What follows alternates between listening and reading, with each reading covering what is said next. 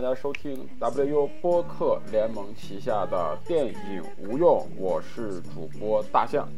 大家好，我是晴天。嘿，哎，电影无用又有两个礼拜没有更新了，实在非常抱歉，对不起大家。这个原因呢，主要在我，因为大家如果去我们隔壁听肆无忌惮的这下一期节目的话呢，就发现，在过去的三个月，我把我自己所有的闲余课余时间。跟精力都投入在了一档国产综艺节目叫《创造营二零二零》上，然后 用心在为姑娘们打头，所以过去这三个月我基本没怎么看电影，也 也没有也没有精力跟时间录节目。有 有一天我翻那个，突然看微博，我说：“哎，怎么回事？被刷屏了。”向总还在那里道歉，然后我说：“这真的吗？这是我们的主播吗？”啊，你们以为我被盗号了？对对对，然后在那里居然还说真情实感的哭了，然后还投入了很多感情，哭花了。那那天总决赛直播那天哭花了，哭的哭的让差点让我老婆把我殴打一顿啊。还有一次是是录了一个视频去那个。就是拿老婆的手机去点赞投票，我都惊了。啊，真情实感，真情实感，就想想想感受一下，主要想感受一下，感受一下，也是为了节目素材啊。大家如果去隔壁啊，W 播客联盟三档节目《电影无用》《空谈误国》还有《肆无忌谈》，《肆无忌谈》呢将在这周更新一期有史以来时长最长的节目。我们这三个月啊，我觉得看了三个月节目。三个月的节目不能一点都不产出啊，必须要输出一些东西，好吧？然后废话少说，我们今天来聊的这部电影是达内兄弟二零一九年的一部电影，叫做《年轻的阿麦德》。然后达内兄弟给大家简单介绍一下，可能许多人不太熟悉啊，他们是一个比利时的电影导演组合，由哥哥让·皮埃尔·达内跟弟弟吕克·达内组成。然后达内兄弟的电影，我觉得。履历如果说起来的话，是非常的辉煌，可以用辉煌来形容。你看他们，我们就以戛纳电影节举例啊，为为一个参照。二一二一九九九年五十二届戛纳电影节主竞赛单元金棕榈获奖作品，达内兄弟的《美丽的美丽罗塞塔》。二零零二年五十五届戛纳提名了，又是一个金棕榈提名《他人之子》。二零零五年戛纳主竞赛金棕榈《孩子》是获奖作品。然后，二零零八年罗尔纳的《沉默》提名，呃，然后编剧奖当年六十一届戛纳的编编剧奖，罗尔纳的《沉默》获奖最佳编剧。六十四届戛纳国际电影节《单车少年》获得了评评审团大奖获奖，呃，金棕榈金棕榈奖座获得提名。然后，二零一四年两天一夜，然后金棕榈奖获得提名。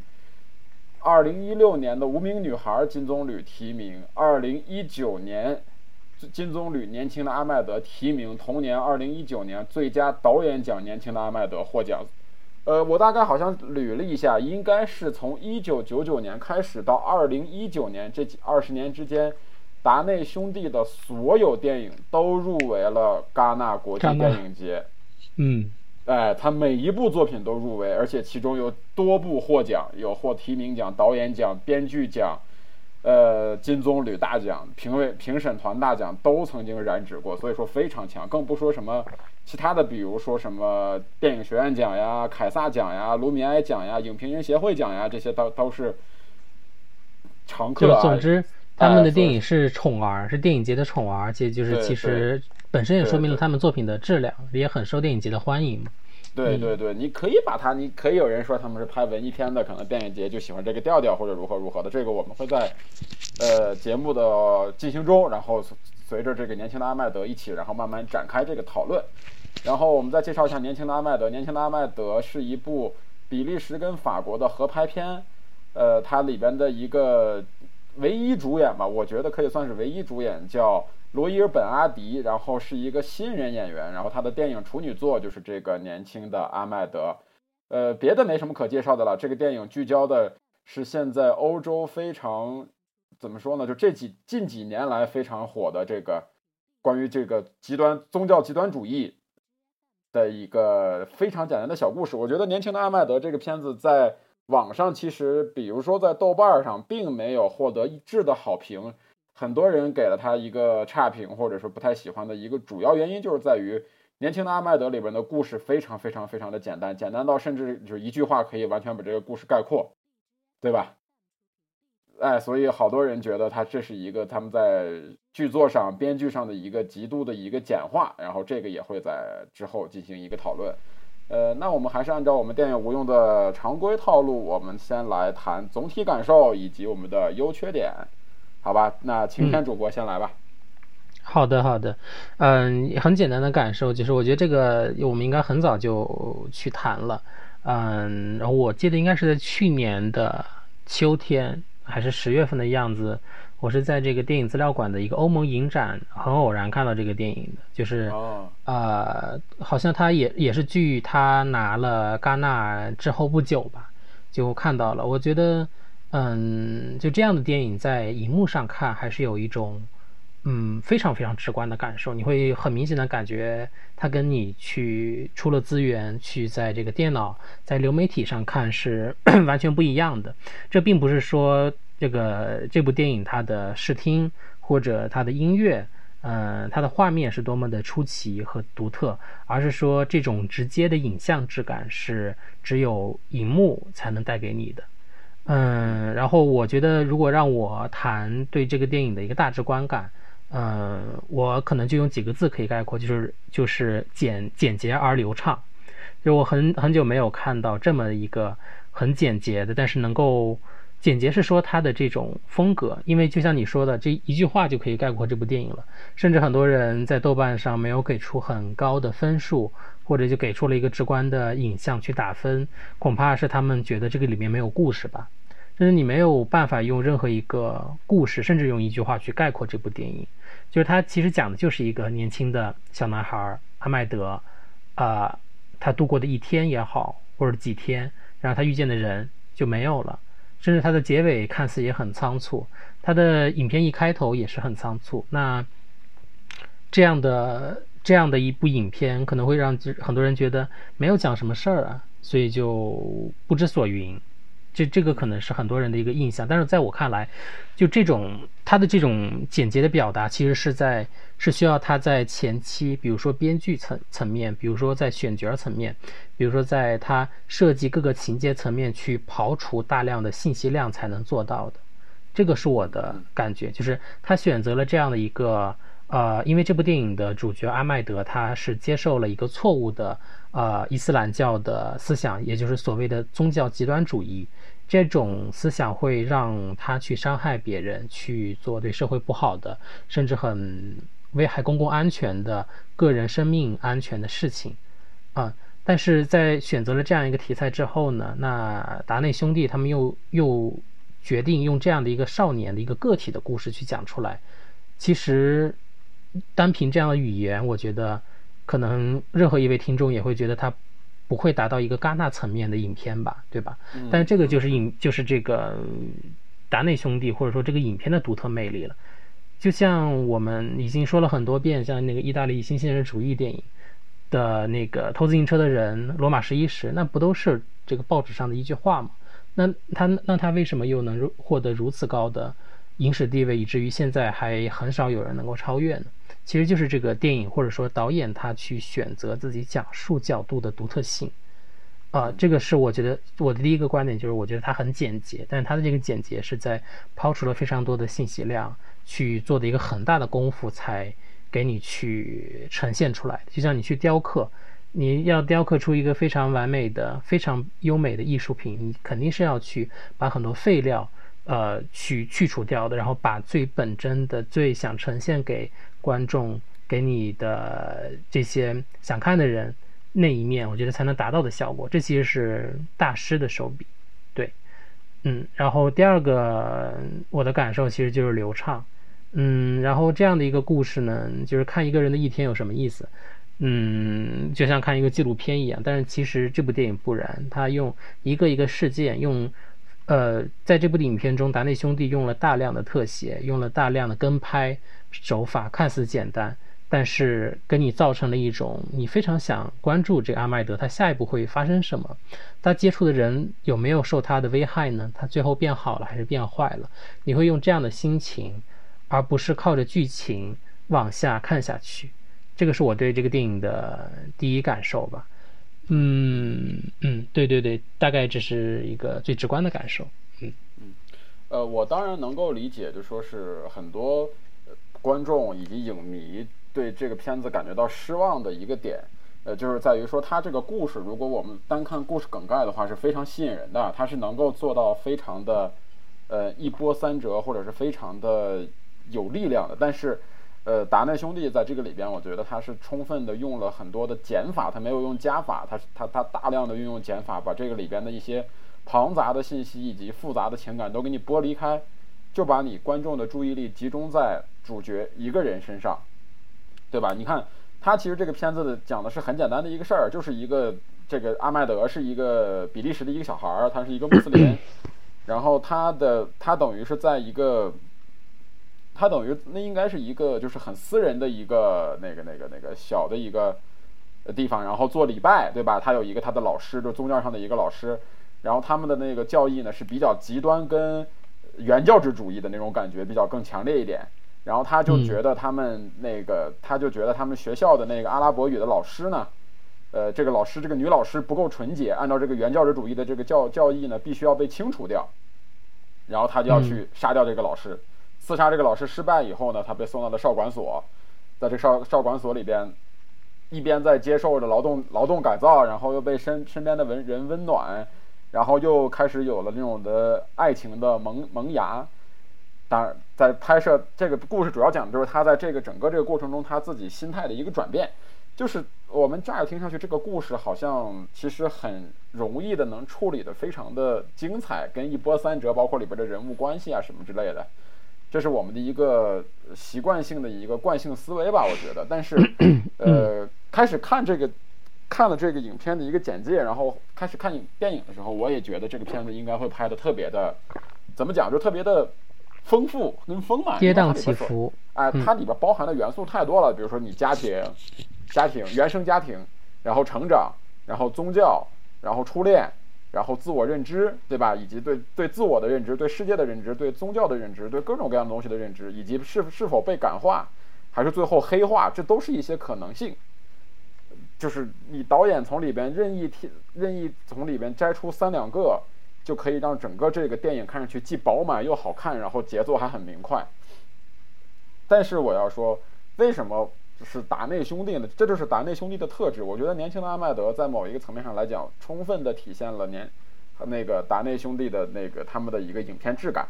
呃，他就是这样的一个东西。他，呃，我觉得达内兄弟在国际影坛，尤其在戛纳，为什么他非常受戛纳的欣赏跟喜欢呢？他，我觉得他有最重要的一个几个因素啊，就是他的纪录片的一个质感，因为他们两个最早是拍纪录片出身的。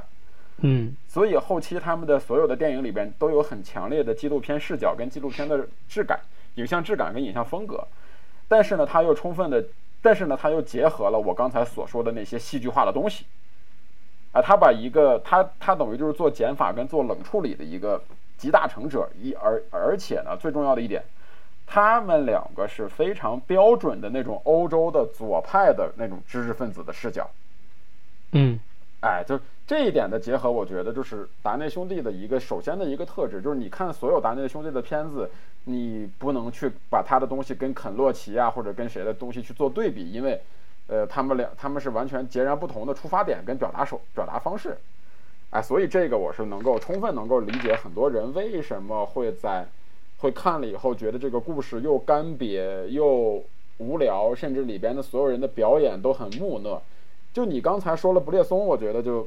就就就你刚才说到扒手那些里边，我就特别同意这一点，就是他们的里边的所有的表演其实都有很很多的共性。对，就是他，就是达内兄弟也是，他不要求。你刚才说了一个很，还有一个很重要的点，就是他的对于这个特写的使用，但是他在达内兄弟在处理特写时候，跟现在大部分的导演在处理特写的时候是完全不一样的风格。就别的导演可能类似于像我们现在，比如说举个大家都知道的例子，像小丑里边那种对于特写的应用，我把一个咵的给你怼到人的脸上，去拍你这个人脸的一个嗯扭曲、挣扎或者一些很微小的肌肉变化，然后来传达你的情绪，对吧？但是达内兄弟在拍特写的时候，他拍的更多的是具象的物体，包括人的一些，比如说后脑勺、脖子、呃背影、呃手，以及一些就是，但是他很少去拍脸。你去我回过头我去思考，再去重看一些达内的片子里边，我觉得他非常少的去用那种直接去拍人的脸，让这个让这个演员通过什么超神的表演来传达这个。人物的情感，我觉得他的电影里边，年轻的阿麦德也是，这是我喜欢年轻阿麦德的一个一个一个最突出最突出的一个重点，就是他他没有去去直接的去表达各种人物的情感，而是在表达的是他这个人物的思考以思考的这个整个过程以及事情发展的一个过程，最后的结果呢是让你观众自我得出的，但是呢他。他的他的他的镜头不是说是那么直给的，而是他中间是让你去有一个回味的和留和一个余留留给你的一个余韵的一个空间。我觉得这一点是达内兄弟的一个拍摄的一个特质。就比如他特别喜欢拍人的后脖子，就是人的一个后脑勺那么一感觉，就感觉像是一一那会儿剪羊羊那样的，就是人拍一个拍一个人的后脑勺，或者拍着人长时间的走呀，或者移动呀，或者什么之类的。而他不去拍，他他哪怕他表他的电影里边的人物，像阿麦德一个。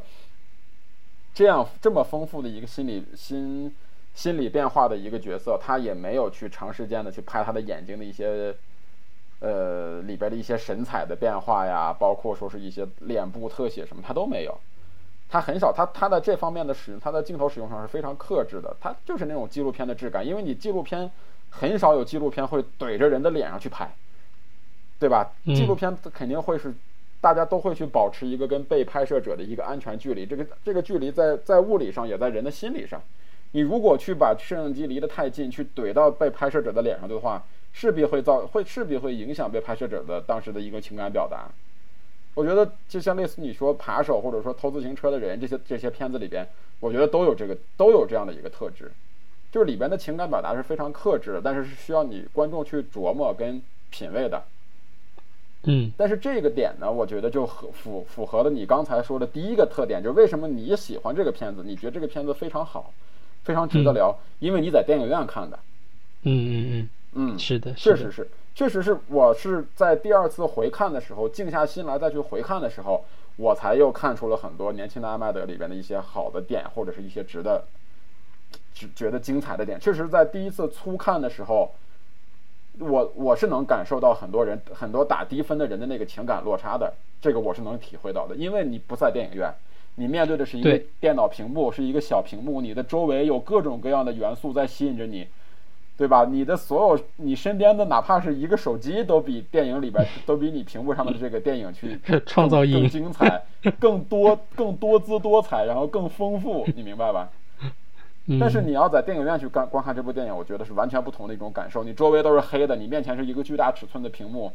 你只能去跟屏幕里面的主角去达成某种情况上的共情。就这一点，我觉得是非常重要的。这是也是我特别觉得遗憾的一点，就是在于我看到的这个电影《年轻的阿麦德》永远只是一个，只是一个怎么说呢？就是一个不完整的一个版本吧。是的，就是我觉得。电影院的这种环境确实可以消弭很多人的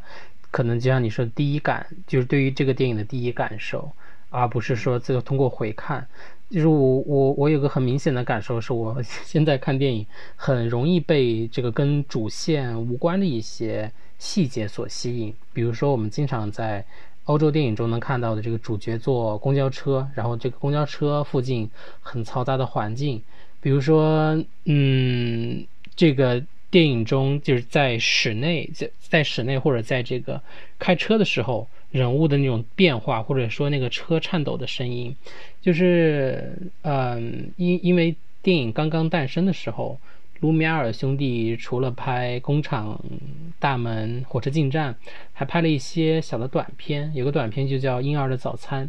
然后那个后面有一个电影理论家呢。在描述卢米埃尔兄弟的时候，就用了八个字来描述他们的美感，叫嗯，叫呃，风吹树叶自成波浪。这个说的其实就是那个《婴儿的午餐》的那部短片后面的那些被风不断吹起的树叶。就是对于早期的观众来说，我觉得对于现在的观众也是一样吧。就他们其实很容易被电影美感、电影摄像头所对准的那些自然事物，或者说跟剧情无关的那些事物所吸引。就是而且通过电影的媒介表达出来，就我还是挺喜欢看这些景象的。而而在这个年轻阿麦德里面，其实有很多这样的印印象，比如说开车的时候，比如说他跟别人对话的时候，比如说他奔跑的时候，对，嗯，我我刚刚谈的第一感受哈，就但是我还想补充的一点是，我特别喜欢这部电影的结尾，就是它这部电影其实并不是一个往常长度的电影长度，它只有八十三分钟，很短，对，一个小时多一点，其实就就结束了。那么你看到他跟这个学校的老师，包括跟他这个带他的这个所谓的，我不知道这个怎么说啊，就是应该叫阿訇还是叫什么？就是他的伊斯兰教的这样的一个呃带他的这个老师，然后教他怎么去解读古兰经，包括他去这个农场遇到的这个女孩，这个让他感受到了爱、关心。他其实是非常非常的自私，也很冷漠，就是对所有人，你看他跟学校的所有人、跟同学、跟老师都拒绝联系。但是我我也其实挺吃惊的，我第一次在这个电影里也知道，就是他们这个法国的这个学校里面呢，为这些有信仰的孩子还会准备教室，就是他可以随时去祷告。他他在这个宿舍里面也也有自己的空间，就是他在甚至在这个寄养的地方，寄养的家庭住在别人家呢，别人也尊重他，就是你也可以拿出你的这个毯子和你的这个装在塑封袋里面的这个古兰经，可以去祷告，这个都是你的权利和自由。但是他个人的这个思想可能是呃慢慢才被别人发现那个危险性的，包括电影中有一场很关键的戏，是他拿着一把。我记得应该是一把这个餐刀，还是这个哦削尖了的削尖了的那个牙牙刷，他把那个牙刷底部削的特别特别的尖利，然后准备去刺杀老师嘛，去老师的住处去找到他。嗯嗯嗯，那么那么这些事件串联会让你觉得，哎，到底这个孩子是被治愈了吗？他又去了农场，但是他也接受了这样的宗教极端主义。电影的结尾为什么我说它很好？是因为它没有。像很多大部分观众的口味说说哦，他改过自新了，也没有说他真正的去杀了一个人，而是做了一个很中和的选择，就是他非是仍然非常在经历了爱和不理解和这个这个极端教义的教唆之后，他还是去到了那个老师家门口，但是他觉得翻不进去，就爬水水管，然后一直爬爬爬爬爬。就是你会发现，你看到那个时候，对于我的感受是，我毫无意识，这个电影，这个电影已经大概进行到了八十分钟，就是一个多小时的进度，到了最后，突然你会觉得他其实就差一步就可以翻到窗户了，那他突然那个水管弯了，他直接从那个三楼的高度直接掉到那个老师家的后院草坪上，那电影的最后几分钟就没有变过，就一个镜头直接拍这个阿麦德的。流血颤抖的身体，那你又可以看他，就是你会觉得很意外，然后有一些观众可能也觉得很活该吧，就这样的一个可能已经无药可救的孩子了，他嗯，又要为什么还要去拿起这个武器去伤害别人呢？他真的其实挺没有救了。但是电影的力量，我觉得在最后的一刻开始显现出它的魅力，就是你看到这样的一个就快要死的人了，或者是一个在。很严重情况下的人，他还在慢慢慢慢移笨拙的移动的身体，然后拿起身边的一个利器去去，就是很顽强的移动身体啊，然后走到那个移到那个台阶旁边去敲打水管，然后去引起别人的注意，希望能够把他救活。那么最后他老师发现了这一幕，然后就用一个很简短的语言说：“说阿麦德，你等一下，我去打救护车电话。”然后再响起的是一个钢琴的音乐，黑屏。所以我觉得他这个结尾我非常非常喜欢，他很简洁，他也把这个电影要说的、想跟你说的一切其实都分享出来。就即便是这样的一个人，他其实还是想活下去。就我觉得没有什么比生命更重要了。那因为因为所有的宗教都在教我们爱人，而宗教极端主义是去危害他人生命的。但是没有世界上没有一部宗教的。教旨里面写过，说你要达到你的目的是是以侵害他人的生命安全为目的的，为基石的。所以，那那么那么他还是要去生存下去。所以我觉得这个电影的结尾我很喜欢吧。嗯，这个是我刚刚想补充的一点。嗯，对我也非常喜欢这个电影的结尾。其实我觉得《年轻的阿麦德》里边主要讲的其实就是说，呃，像在生活在比利时这样的一个欧洲国家的这么一个怎么说呢，就是原教旨极极端的穆斯林教教教旨主义的这么一个年轻人的一个成长的心路历程。他最后呢，他等于是一开始的是坚定，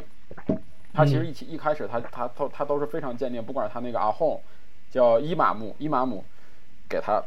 他他他坚信伊玛目讲给他的所有，但是但是其实伊玛目他并不是那么一个，你其实看完了以后发现他的那个就那个伊玛目这个人。并不是那么一个坚定的，就像阿麦德这么一个坚定的。他甚至最后，他每天说的时候，他是一个口头的极端极端宗教主义者，你明白吧？他每天说的时候就是你们要如何如何，你们要去杀掉那些毁消灭那些那个这些不不纯洁的人如何？但是其实他并不做，他也并不敢，他只是说说而已。他只是在利用，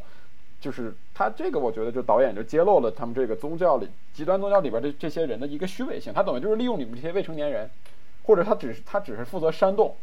他最后把这个情绪煽动起来以后，阿麦德真的去向他的老师发发动了第一次袭击的时候，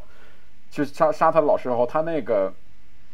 他的那个伊玛姆就已就已经慌了，就是你说你不能真真的这么干呀，说你不能真的这么你你这么你这么干完了还跑到我这儿，对吧？这个东西很危险呀。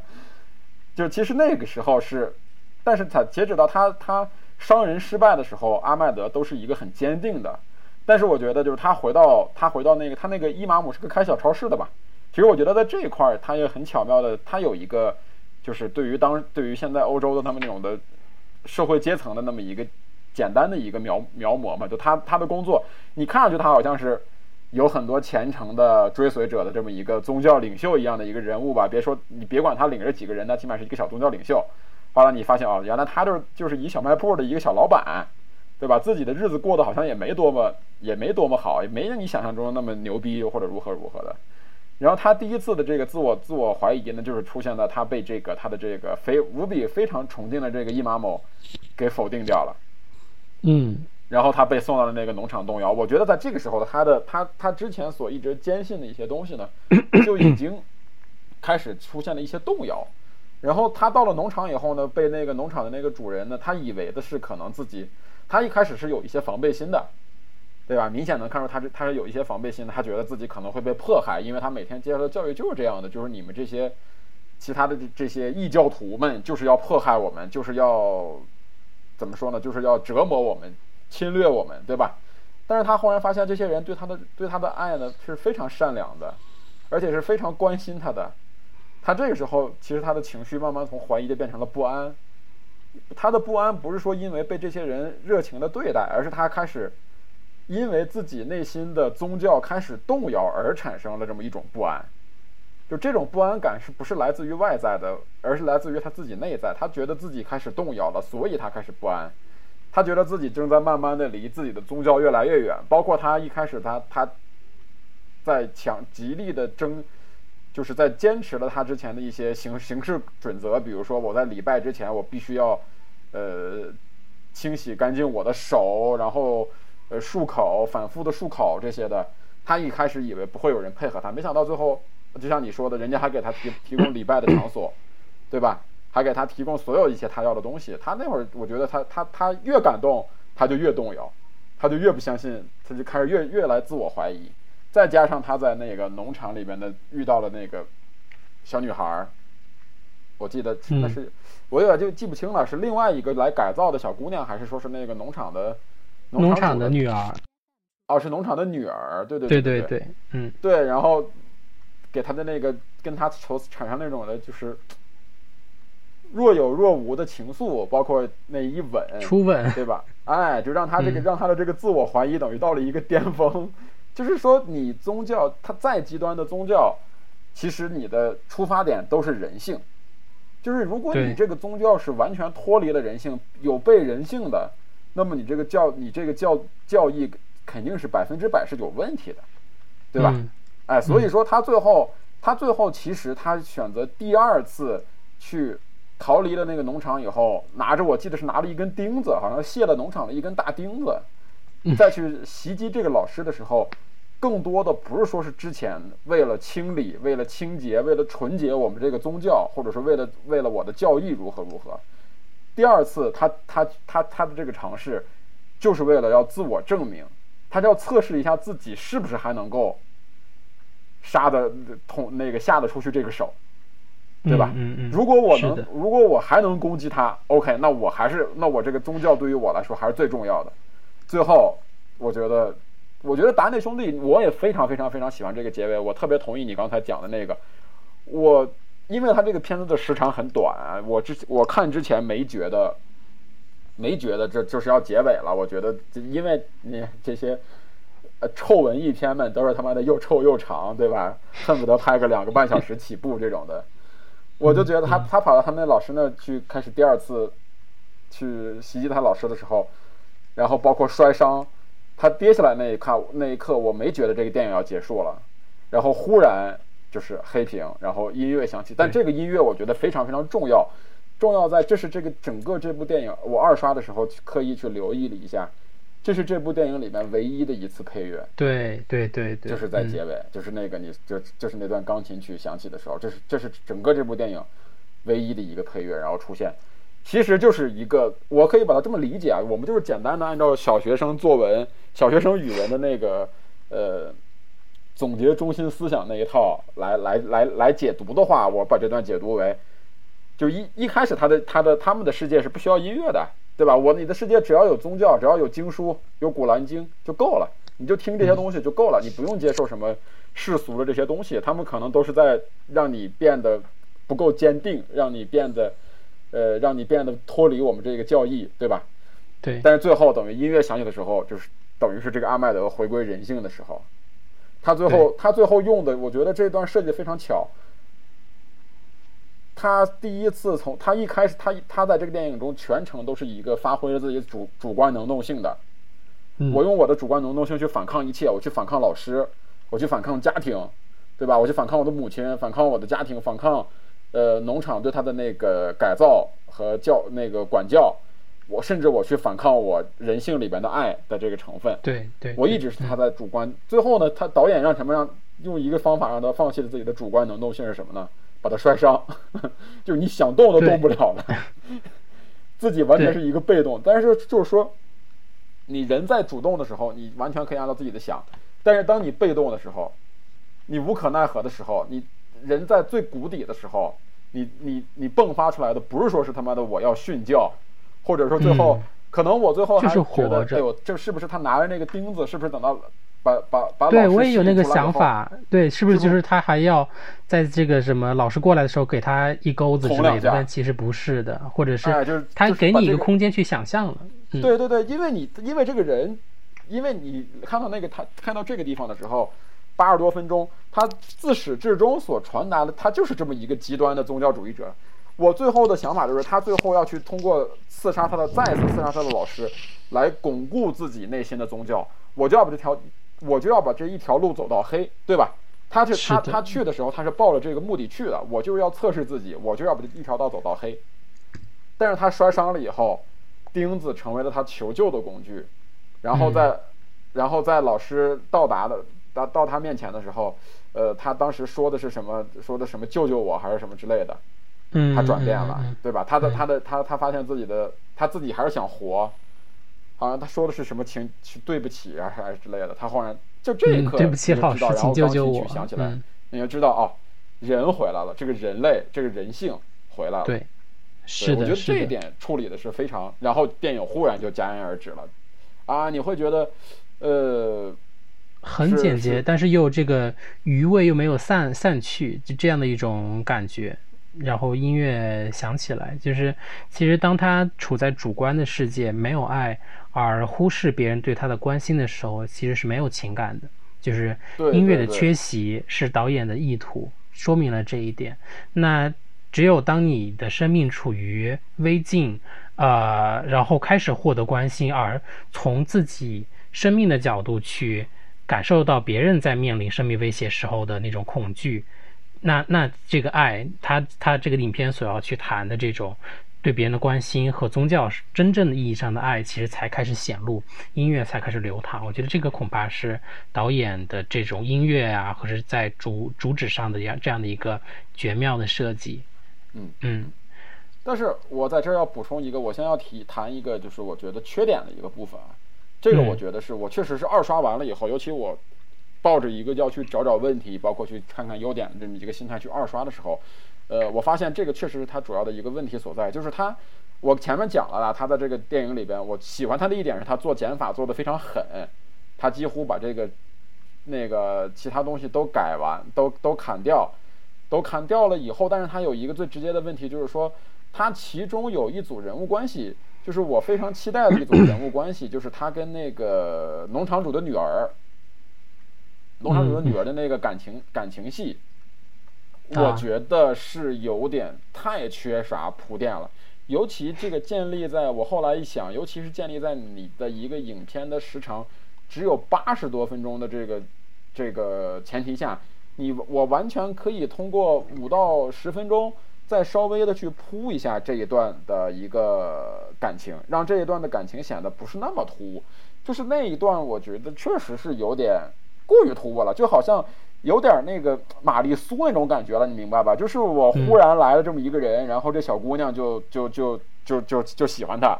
然后就送上了，而且还就是特别特别突然的就有了好感，而且马上就过到了一个吻戏。而且你 对，而且你还说了她是一个农场主的女儿。比如说，如果你把她设计成另一个，比如说是心理上有问题、缺爱，或者说是有有一些什么原生家庭矛盾啊，或者说有同样送到这儿来的会更有说服力，同样送到这儿来的一个思想开放的这种一个小姑娘。可能还有，呃，就觉得我想逗逗阿麦德或者怎么着，但是你把她就设计成一个农场主的女儿这么一个角色，然后忽然就对这么一个萍水相逢的，而且明知道她有问题的这么一个人，忽然这么感兴趣，或者有这么一种情感表达，我觉得是有些突兀的。嗯嗯嗯，对吧？就这个我明白你的导演意图是想再给他在家庭、呃宗教以及。呃，青少年成长之外，增加一个这个这个，呃，怀春或者是这么一个情那个初恋青青春期情愫这么一条线，就这条线加的非常好，我觉得非常好。他让这个他他等于是压死骆驼的最后一根稻草，他的那一吻我觉得非常重要。包括你看电影的海报，年轻的阿麦德的电影海报上也是他们两个人。对。对吧？他所承担的比重是很重要的，但是他并没有给这个人物一个完整的一个人物线。就这个农场主的女儿，完全是一个彻头彻尾的功能性角色。她在这个电影中出现，就是为了最后推一把，最后把阿麦德的这个，呃，怎么说呢？把他的这个心神搞扰乱，对吧？就我就是来魅惑你，扰乱你的心神，让你更加的去自我怀疑，让你更加的去接受这种的。青春期的在在你这个上面，在你原本就很很很怎么说，原本就已经不太明朗的这个新思想上，再把这个青春期的这一个东西给你加上去，就它太功能化了。我觉得这段处理，尤其是它的电影只有八十多分钟呀，你就算把这段加进去，也不冗长呀。我觉得，嗯，对吧？嗯，我觉得这是我二刷完了以后的看到的一个问题，就是一个小问题，就是说他别的上面处理都很好，比如他。跟他家里边的那个矛盾跟家庭关系的处理，我觉得点到即止，很好。他跟那个伊玛姆的那个他的那个导师宗教导师的关系，我觉得寥寥几笔处理的非常好。呃，他跟那个管教所的这个农场的这些人，我觉得没有那没有必要弄太多的戏，特别好。但是他跟这个女孩，我确实觉得是有点砍的剪的有点太太狠了啊，这是我觉得唯一的一个。小他一个唯一的一个问题吧，导就是他他还我觉得还是一个比较大的问题，嗯嗯嗯嗯，他可能更多的把他的这个矛盾的点转移到了倾斜到了他跟他母亲的那个，因为他跟他母亲有好多好多场对手戏，对吧？包括他跟他母亲的有很多的对话，也是在主要推动了这个人物的一个心，也是在表达也向观众表达这个人物心情的一个转变。呃，但是我觉得这个女孩这么重要的一个角色，然后就这么忽然的来，然后忽然的没了，消失，呃，就太功能了，处理的有点过于功能性了。这是我不太满意的一点吧，可以说是，嗯，对我也有一点同感，但是就是说，这个电影它其实，嗯，还是偏还是在这个记录和剧情中找到了一个中间道路吧。如果要说我对这个电影有有什么这个缺点上的看法呢？我觉得是，就是特写既是这个达内兄弟一以贯之的拍摄手法，就是我们可以很熟悉在这部电影中看到达内兄弟用的手持式的摄影，那么他其实也是想做出一些调整，可能通过改变机位，或者说嗯调整景别，嗯降低那种手持摄影的颤动幅度。等等，他想给观众创造一些更自由的观看方式和影片本身比较细腻的表意效果。但是呢，我我觉得，就是我对这部电影有一些觉得缺憾的地方是，正是他的这种独特的风格，我们一直很熟悉的达内风格，正是他的缺点。就是，嗯，我们每当会觉得阿麦德他可能会迈入到一个新的，比如说他的农场，他会不会，呃。因为爱上这个女孩，或者说这个女孩对他有感情，他会放弃心中的怨恨呢？或者说他呃去遭遇遭遇了一个事件之后，会不会迈向更广阔的天地呢？但是其实也是没有。我们下一步还是看到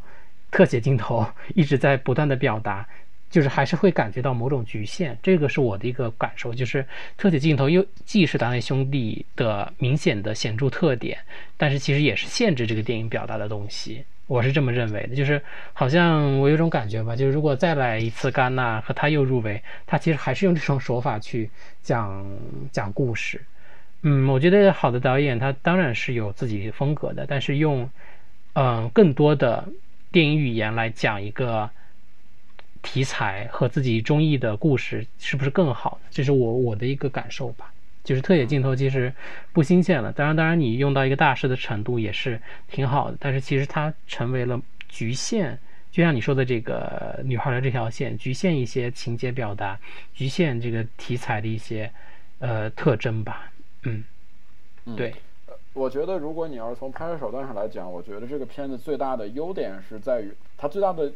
难点跟复杂的点，它的这个答。兄弟的达内兄弟的这个匠人精神，我觉得主要体现在他这个在摄影上面。就是说，他的这个他这次这个年轻的阿麦德，你把你可以把它看作一个是用连续的长镜头来拼成的一部长片，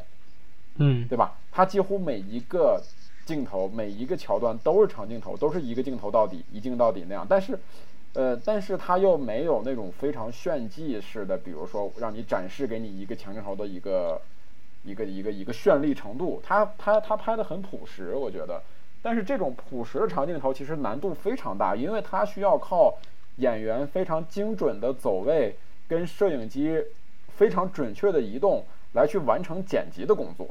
就是尤其我在二刷的时候，特意留特意去那个注意留留意了一下这个点。就是它好多，你感觉你无你其实你 我在第一次看的时候，你感觉不到里边是一个一个的长镜头拼接的，就拼起来的，啊，因为它并不是说是像常规那样长镜头的使用，比如说我一个固定机位，或者说或者说是就像你刚才讲的那样的，我我有一个手持，我我用一个轻微的抖动或者怎样的一个方式，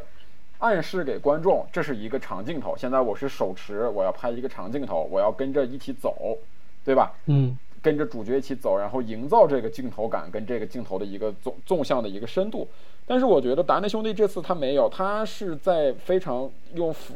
其实蛮复杂的演员走位跟摄影机的这种调度的移动，来完来在他的一个长镜头里边做了很多精巧的剪辑。嗯，就是可能摄影机转过去转回来，然后人走进去走出来，就是说这个我觉得是太复杂了，就这个拍摄起来。他的这个拍摄起来的这个工作的难难度，我觉得一定是建立在非常大量的在现场的一个模拟的一个模拟拍摄跟一次一次的重拍中，才能达成的一种效果。它不是说是单纯的一个通过一个什么怎么样的一个设计就可以完成的。这个我觉得是真的是挺难的，这个是难度是在那儿的。因为，嗯，我熟悉达内兄弟的都知道，嗯，大大家都知道达内兄弟他不是一个。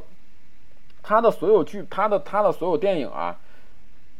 你看上去好像他花不了什么钱，对吧？就那么几个几个演员，然后就那么场景也不复杂，然后好像看上去也没有那么特别大的那种那种需要花钱那种烧烧钱的镜头，但其实他的电影的制作成本，其实在同类型里边来讲的话，达内兄弟的制作成本不算低，不算。为什么导致它的制作成本不低的一个主要原因是，它的所有电影都是按剧本顺序拍摄的。它是它不是说是我今天搭起来一个教堂的戏，然后我就今天把这个片子里边，我们正常都是这样拍的嘛？你因为你这样拍的话比较省钱，嗯，对吧？而且比较省时间，嗯，哎，我在一个镜头，我在一个场景里边把这个里边前前后后所有的，但是它不是，它是。完全按照这个剧本的故事的顺序，我们今天该拍哪个？我们这个景搭好了以后不拆，我们就拍完它，把它放在这儿不拆，然后去拍下一个。完全按这个拍完了以后呢，我们回去剪，剪的时候发现有哪有问题，我们把所有人拉回来再补拍，然后完全补拍完了以后呢，就是这个电影的结，这这等于它的它拍摄周期被无形中拉长了好几倍。就这个就是就是你大家应该都都能都能想得到，就是。这样的拍拍摄方法的话，甚至真的是有点奢侈的一种拍摄方法，而且而且它拍摄好优点就在于什么呀？就还是我们一开始说的那个观点，就他在拍他是拍纪录片出身的，他们习更习惯的是让这些演员在真实的场景之中去培养真实的人物感情，去真正的找到这个呃他们片中所扮演这个人物的一个心理状态以及一个片场现场的一个表现，嗯。哎，所以说他的他不停的，他通过他的电影每次拍摄都会有大量的在现场的走位的预演，跟不停的即兴的一些创作，跟临时的去做一些增减跟修改。就是你如果你去看那个，如果你去看那个他的一些记记幕后的记录的话，你都能看到这些东西。所以我觉得他们两个是非常具有这种匠人精神，但是他们也不去炫技的这么一个这么一个牛逼的一个导演组合。所以我，呃，这么多年来一直。比较喜欢看他们俩的电影，虽然说好多人其实就是刚才晴天说了一点啊，就是，呃，他们的电影其实挺多人看到后来的话，尤其到年轻的阿麦德，很多人为什么不喜欢呢？就觉得他们不停的在自我重复，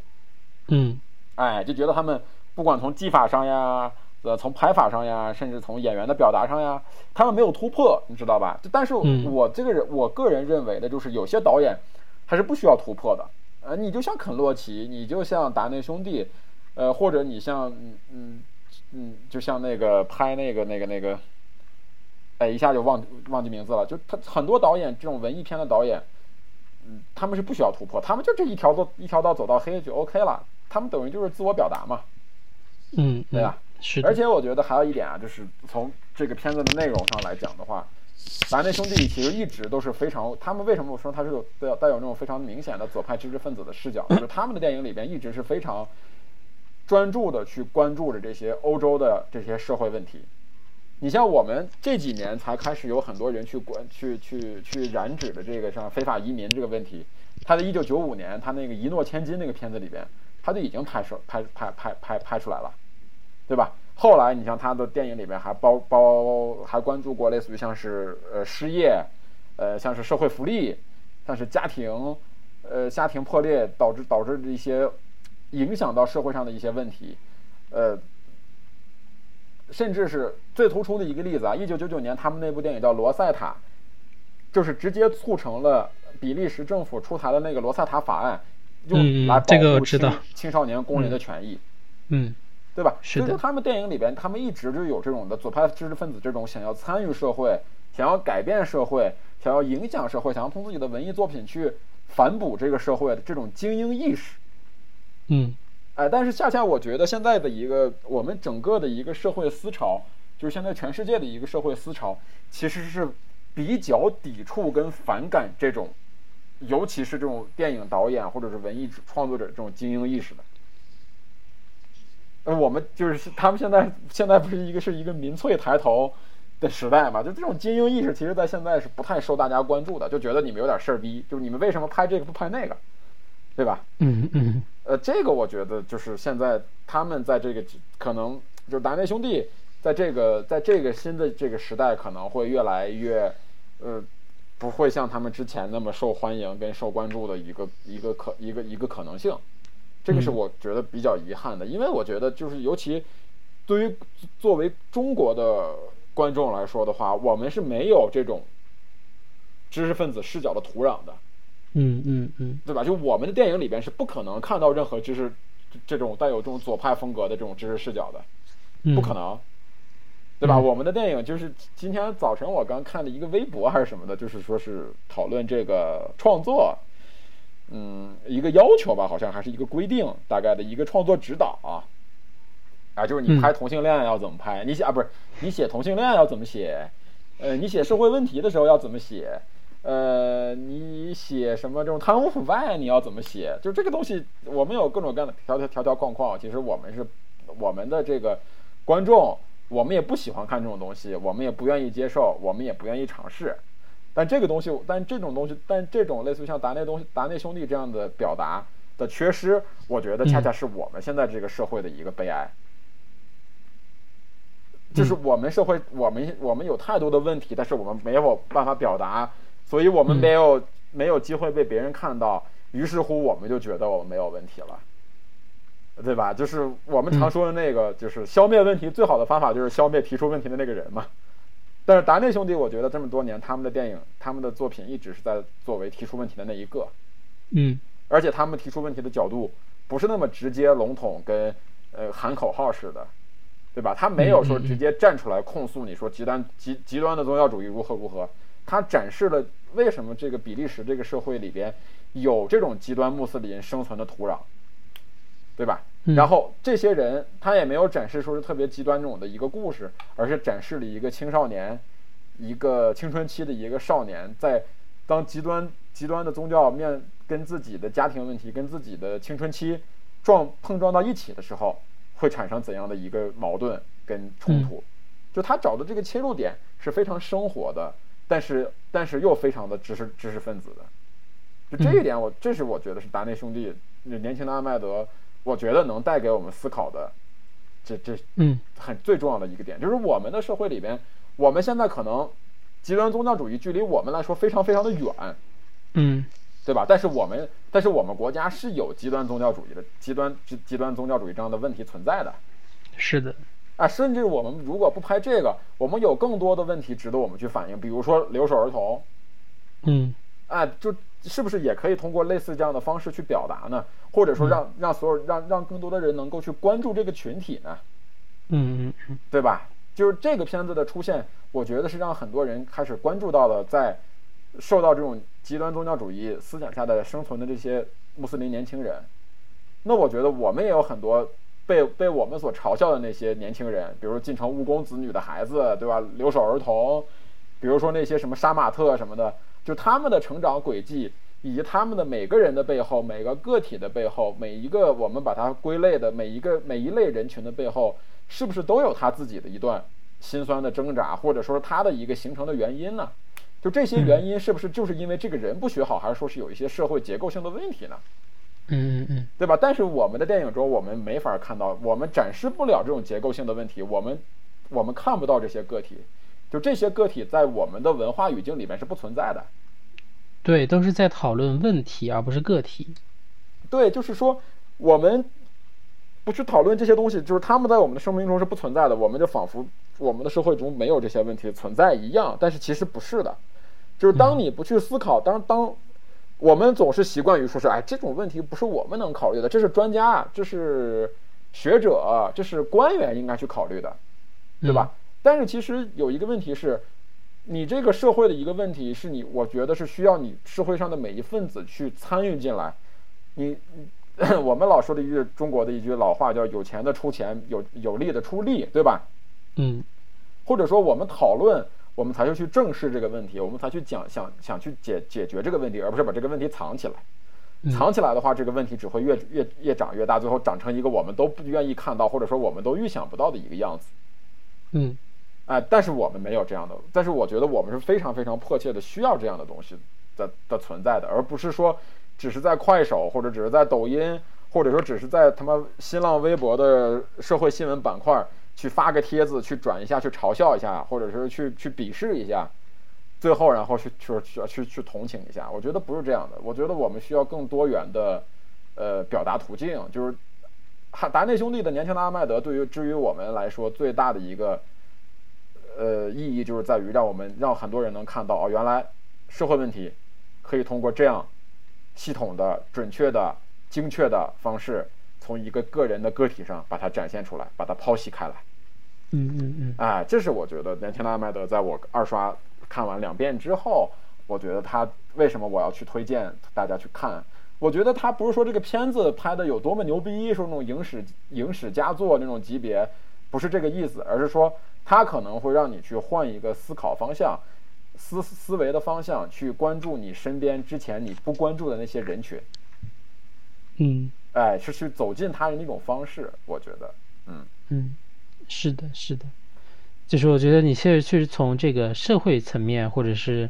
嗯，他的这个主题方面去说说了一下。然后我还是想补充的一点是，他跟其他一些独立电影吧，或者是我刚刚提到的那个。罗伯特·布列松《死囚越狱》、穆歇特《扒手》也好的那种关联性，就是我觉得在戛纳这样的一个舞台和现在这个电影节上面，其实独立电影啊，关注个体的题材电影挺多了。那我觉得达内兄弟呢，他其实跟其他的还不太一样，包括我觉得那个欧荣早期的电影还是也会去关心一些这个所谓患了艾滋病的。然后的这个同性恋这样的边缘群体，到了后来呢，我觉得欧荣的电影在戛纳上或者吸引别人的，其实都是中产阶级的生活，比如说《登堂入室》，比如说像这个《双面情人》啊，《新女友》等等。但是他还是会也会把这个自己想探讨的性别话题加入到这个中产阶级里面。但是你会看到他那个很他的那种呈现方式是很情节剧式的，而且很。就是那种被打磨之后的生活，给你抛光之后了，就是很，他的那种残忍其实是构建在情节上的，而不是说真实的残忍。那么，我觉得这个达内兄弟除了跟罗伯特·布列松那种那种更为古老的大师的关联呢，他其实跟猛吉很像，就是四月三周两天，他其实也是拍一个怀孕的早孕的这个。这个大学生啊，他他他去去打胎的这样的一个很惊心动魄的一天的生活，就我觉得他的那种吸引性，其实跟大内兄弟的这种关注人物，啊，包括用手持、用特写去拍摄的方式，其实很有某种近亲性吧，很很像。嗯，这个是我觉得可以去做一点对比的。嗯，其他的其实都跟你的感受都是很类似的。嗯，对对对，但是猛吉吧，你像欧荣，我特别同意你刚才谈到这三个人，呃，不列松，我觉得是在很跟那个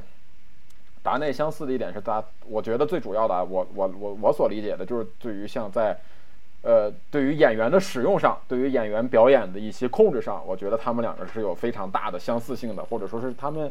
甚至是有点那种的那个精神传承的那个意味存在，就是因为这几年这样的让演员这样的去拍的。导演很少了，然后能够这样的去演的演员也不太多见了，对吧？呃，我觉得就是欧荣，我特别同意你说的，就是他一开他的早期作品可能更那个更接近一点，但他后来的，嗯，就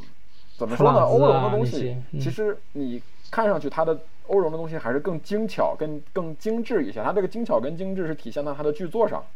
以及它对于人物关系的处理上。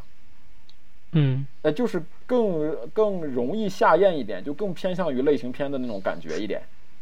嗯，对吧？哎，但是猛吉，我觉得你说到刚才你谈到最重要的一点就是猛吉，我觉得四月三周两天跟达内达内兄弟的那个影像的那个感觉有所类似，但是你看到了毕业会考的时候，毕业会考这个片子里边的猛吉其实有点向欧荣那个方向去靠近了。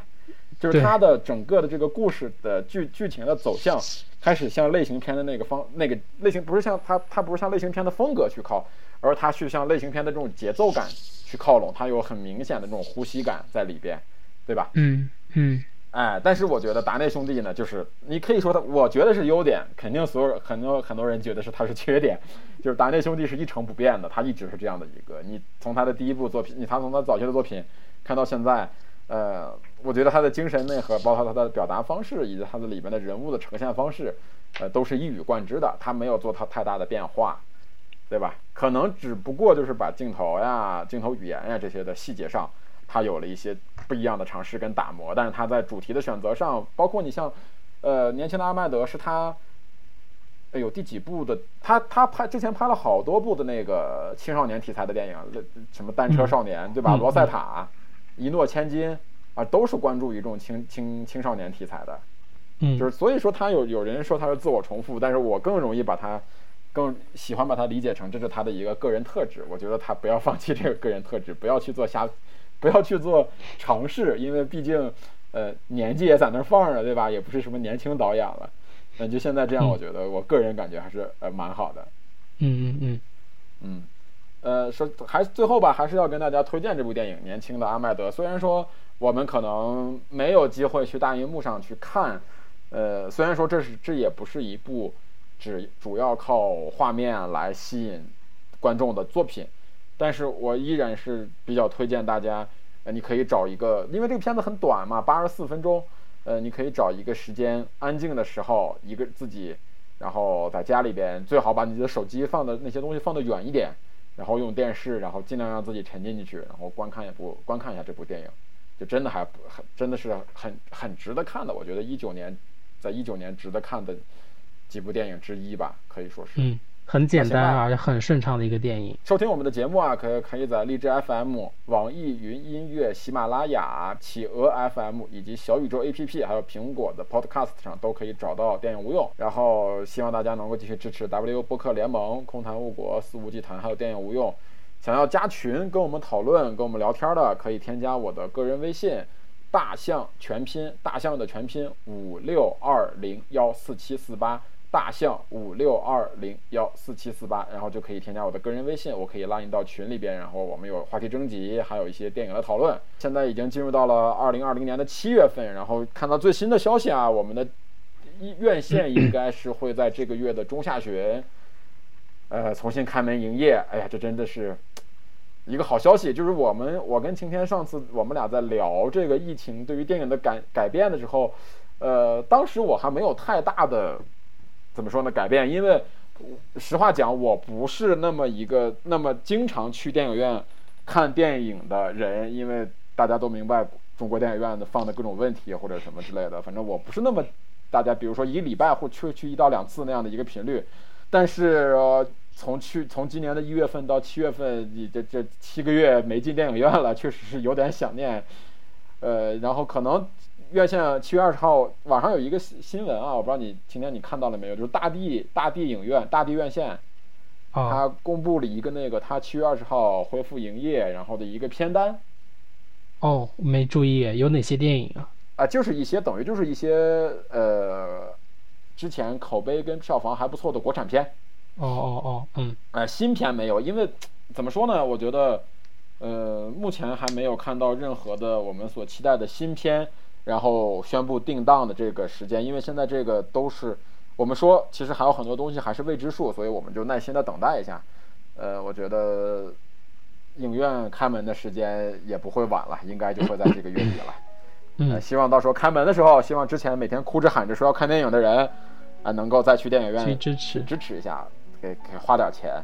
呃，倒不是说是什么支持中国电影什么的，我觉得支持一下你你那个家附近的那个院线吧，